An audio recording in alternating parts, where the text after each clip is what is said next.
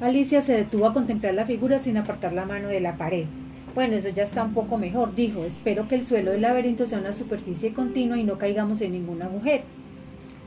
El monstruo del laberinto. Durante un buen rato dieron vueltas y más vueltas por el tortuoso laberinto sin que Alicia apartara nunca la mano de la tupida pared vegetal. De pronto se oyó un horrísono mugido, rugido que hizo que la niña se detuviera en seco. ¿Qué ha sido eso? preguntó alarmada. Un horrísono mugido, rugido del monstruo del laberinto, supongo, contestó Charlie como si tal cosa.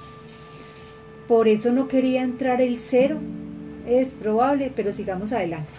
¿No sería más prudente volver atrás? Es un laberinto, los conceptos adelante y atrás no están muy claros. El monstruo podía aparecer por cualquier sitio, así que lo mejor que podemos hacer es continuar nuestro camino. ¿Cómo es ese monstruo? preguntó Alicia con cierta aprehensión mientras reanudaban la marcha. ¿Has oído hablar del laberinto de Creta? Sí, dentro había un hombre con cabeza de toro llamado Minotauro. Pues tengo entendido que el monstruo de ese laberinto es pariente suyo, aunque yo nunca he conseguido verlo. Espero tener más suerte esta vez. ¿Llama suerte encontrarte con un monstruo? Pues no quiero ni pensar en lo que será para ti la desgracia, exclamó Alicia. La desgracia es una niña que dice que las matemáticas no sirven para nada, dijo Charlie.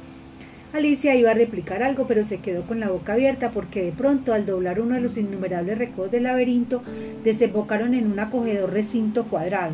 Solo le faltaba un techo para aparecer el salón de una vivienda. Los muebles estaban modelados en arbustos de boj y había algunas estanterías excavadas directamente en el tupido seto que formaban las paredes del laberinto.